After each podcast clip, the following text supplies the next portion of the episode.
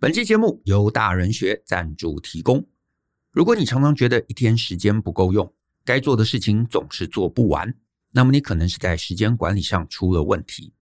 根据我的观察，许多感觉时间不够用的人，其实很少是真的时间不够用，或者是效率不彰，而多半是取舍的问题。坊间啊也有很多在谈时间管理的书籍，但我们时常在看完之后啊，仍然难以实践。原因就在于时间管理从来都不是一个知识课题，而是一个执行课题。换句话说，书籍里头啊，并没有什么你想象不到或者无法理解的概念，但我们多半无法将这些概念具体化，因为懂是一回事，能否执行到位又是另外一回事。也因此，我们大人学特别开设了这堂电脑玩物 Ether 的时间管理哲学。Ether 老师啊，除了每天担任出版社副总编的工作以外，还抽出时间读书，研究各种效率工具，每天产出文章，写自己的书。设计课程还能上课，光是这份效率啊，就已经打趴九十 percent 的人。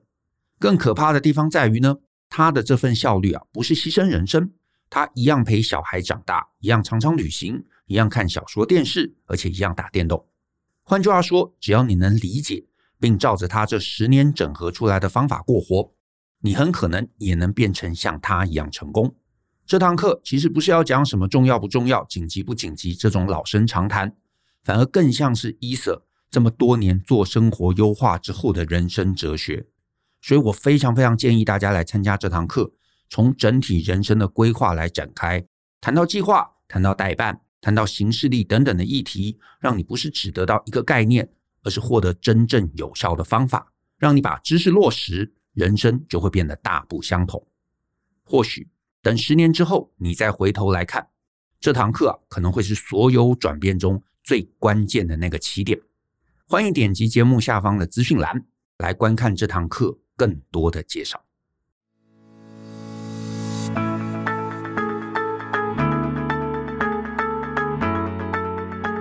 欢迎收听大人的 Small Talk，这是大人学的线上广播节目，我是 Joe 张国阳。大人学啊是个分享成为成熟大人必备学问的知识平台，我们长期分享。职业发展、人际沟通、个人成长、商业管理以及两性关系等等的人生议题，那欢迎大家可以多多关注。那在今天的节目中呢，我要回答一位这个听众的来信。那这位听众啊，他署名叫做米勒啊，米勒。那他写的内容其实我收过蛮多次了啊，收过蛮多次了。那因为呢，他特别说啊，叫我要这个呃小心哈，不要把他的一些细节透露出来。所以呢，这封信呢，我就截录其中一段啊。可是这一段其实是很很有代表性啊，因为还蛮多这个听众朋友陆陆续续啊有来问类似的问题。好，那这问题是什么呢？他这样写的，他说呢，近期啊遇到一件事情让我很烦恼。那我有一个蛮好的同事啊，之前呢不管和另一半。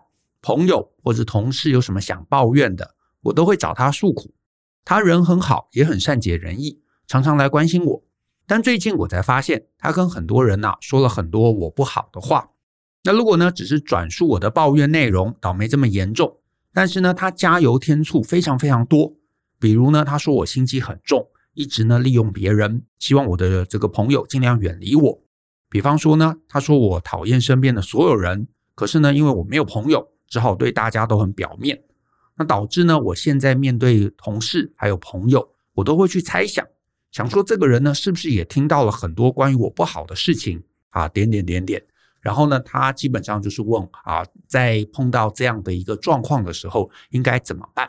好，那我刚刚也提到嘛，这样的一个状况其实还蛮有代表性的。因为其实陆陆续续啊，我都有收到一些这个听众朋友来信，呃，有提到说，啊，可能他平常啊跟某一个这个同事或者某一个朋友非常的推心置腹啊，把很多自己的一些私事啊都告诉对方，结果不知道为什么啊，对方在外面可能会把这些这个事情啊都告诉别人，或者是呢会加油添醋，讲一些好像他觉得跟他完全你知道不相关。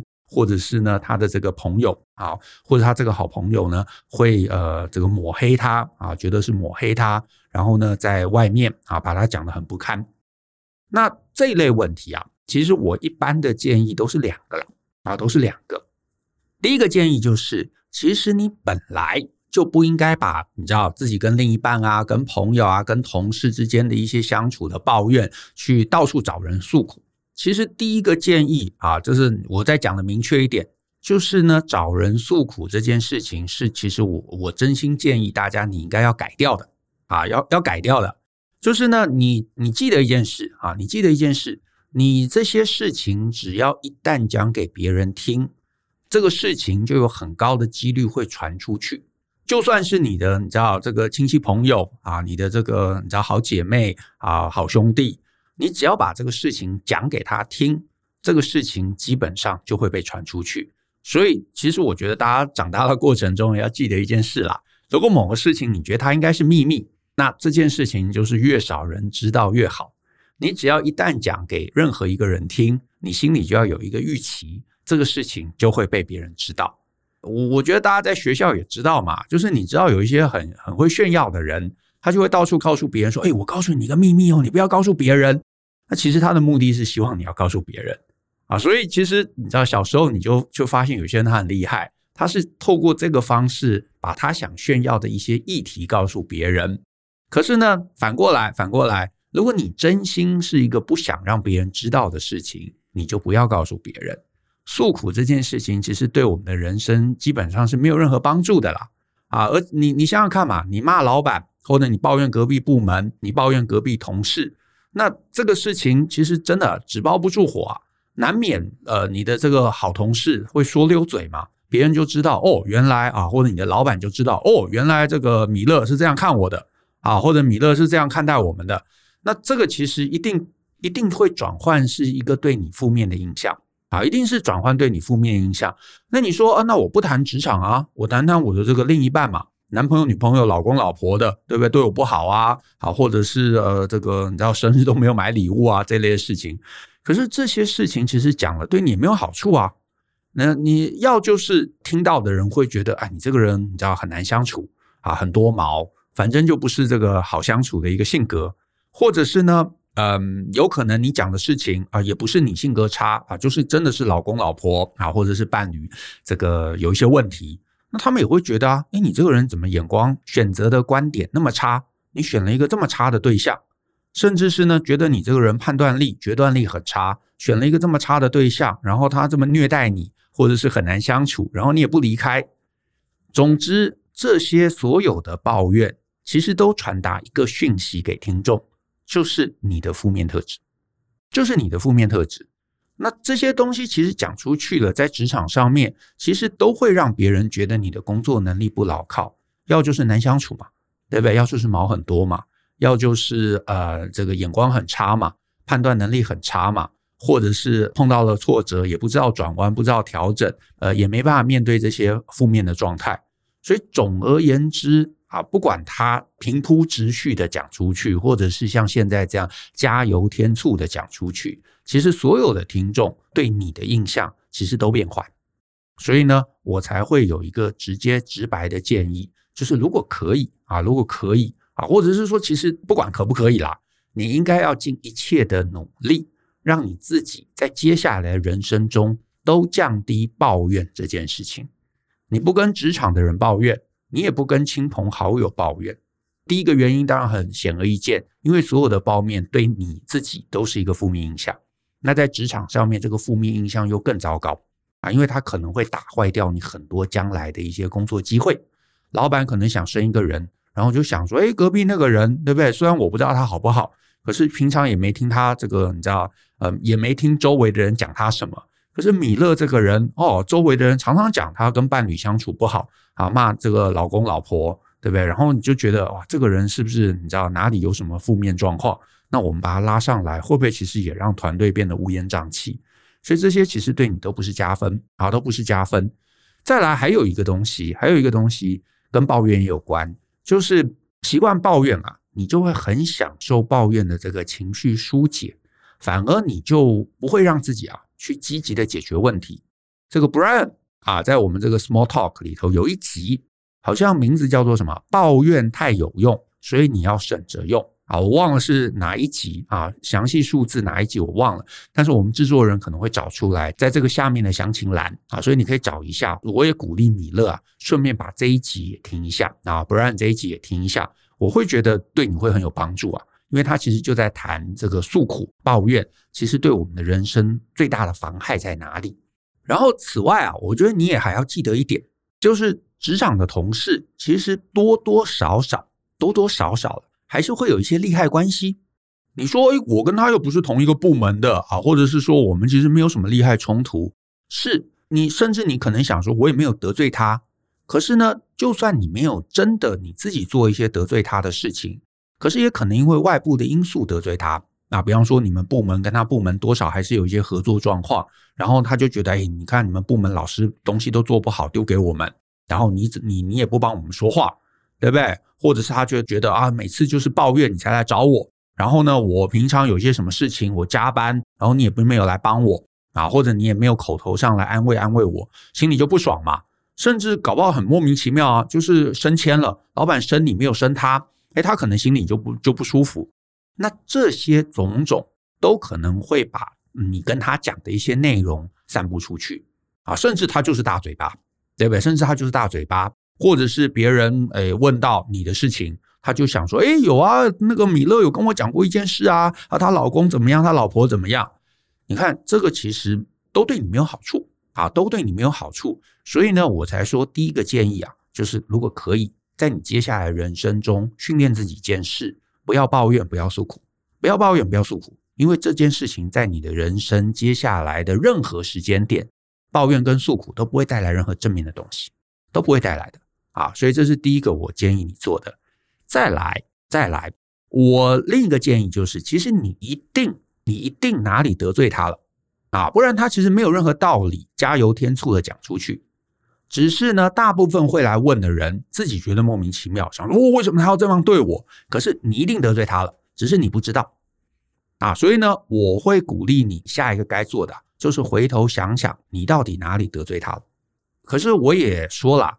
就是习惯抱怨的人，其实通常你会有一个缺点，就是你多半不太懂怎么看别人的脸色，以及你不太懂怎么判断状况，甚至是呢，你会常常跟别人提出一些非常不合理啊、非常不合情理的要求。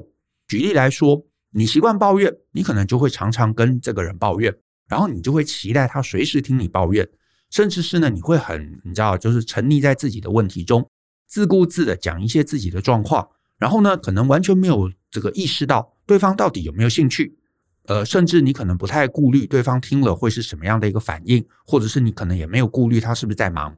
所以我猜啦，我猜啦，这个米勒很可能是容易不自觉在行为在态度上得罪身边人的那种类型。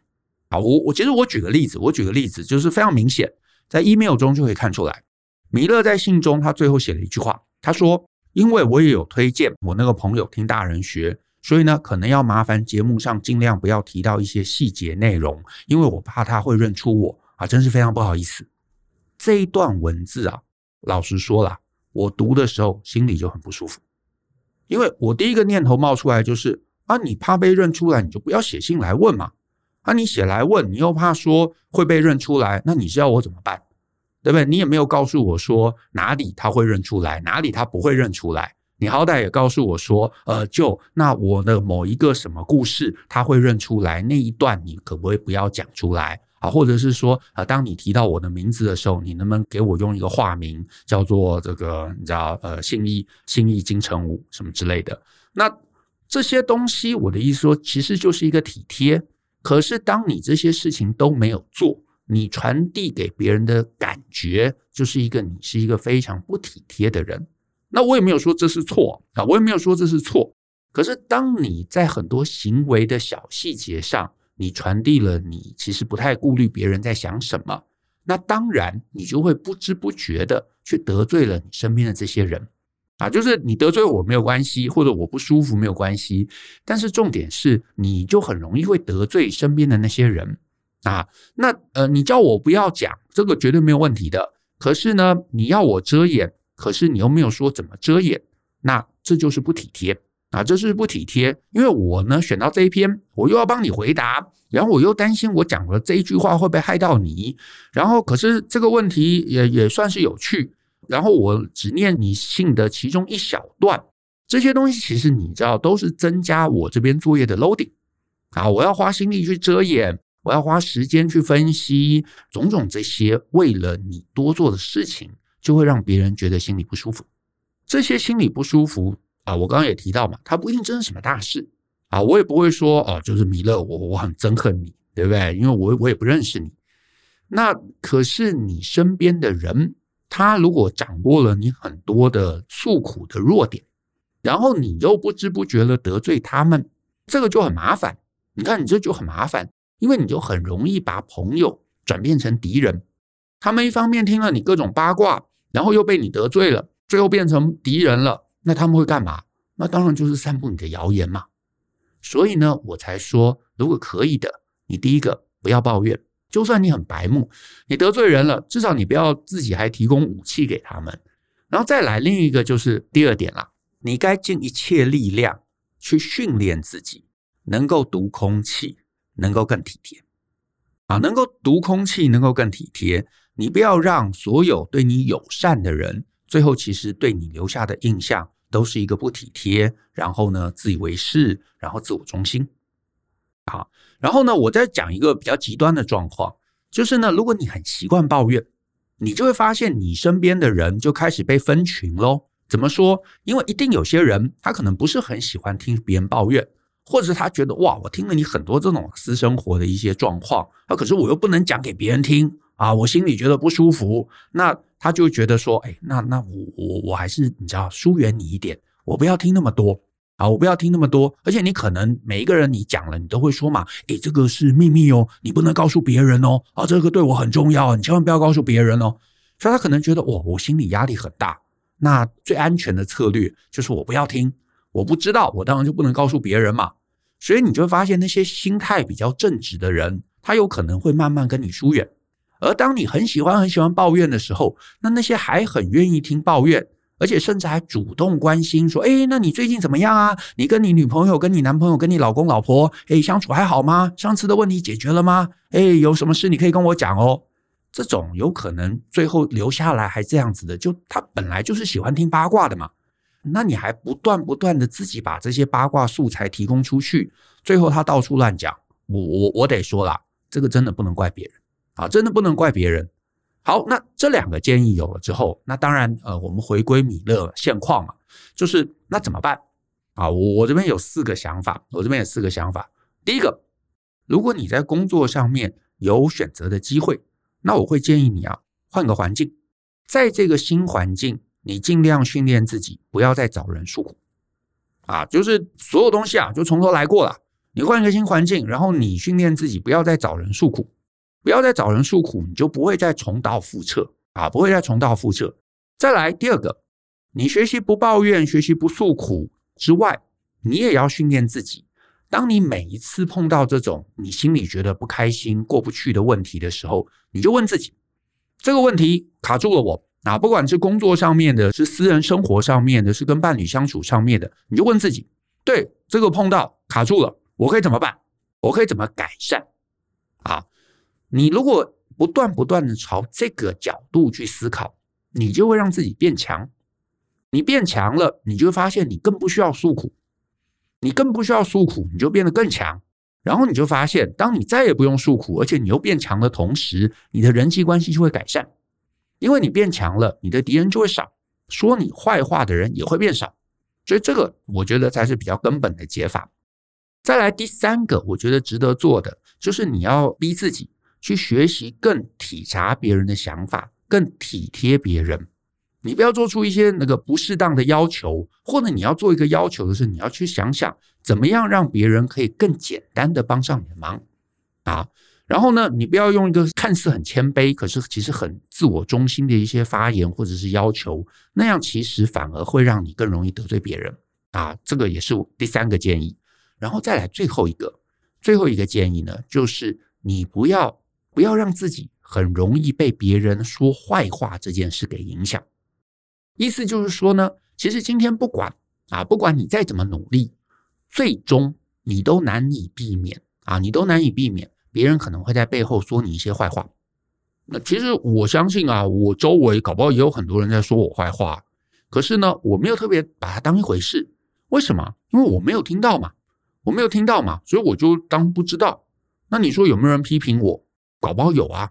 有没有人会觉得，哎，就这个能力不怎么样啊，对不对？他写那些东西很无聊啊，他那个录那个什么 podcast，哇，我听了一集，我真听不听不下去。我相信一定有。这世界上每个人都有每个人的观点，一定有人喜欢我，一定有人讨厌我。讨厌我的人就不理他，你多跟喜欢你的人亲近。人生时间有限嘛，你不可能面面俱到。那然后呢，再来另一个事情就是，呃，别人一定会讲你一些坏话。那你就要注意哦，你要注意哦。一旦有这样一个状况发生，而且还会有第三者拿来跟你讲说：“哎，呃，就我跟你讲哦，那个谁谁谁他讲你什么坏话，其实意思就是你不够强啊。”所以呢，他就想来来看看嘛。哎，我在中间，你知道，告诉你有这样的一个事情，我看看你有什么反应啊。甚至很多人还以此为乐。所以呢，你也记得一件事：会在外面讲你坏话的，这固然可恶。但是你也想想，是不是你得罪他了？可是那些常常会跑来跟你讲，三五不时就来跑来跟你讲说，诶，那个某某有讲你什么话哦，他也未必是你的真朋友啊，啊，所以这个部分的拿捏，诶，我觉得你也可以想想怎么拿捏。那这四件事情，你认真啊，在一个新环境重新去改善你的一个行为态度跟人相处的一个方式，那我觉得这种状况就会越来越少啊，希望。这样的一个建议对米勒能够有帮助，好不好？那今天的节目就到这边，那谢谢大家的收听。那如果呢，你喜欢我们的节目，欢迎分享给亲朋好友，让大家一起相信、思考、勇于改变，学习成为成熟大人的必备学问吧。那我们下次见喽，拜拜。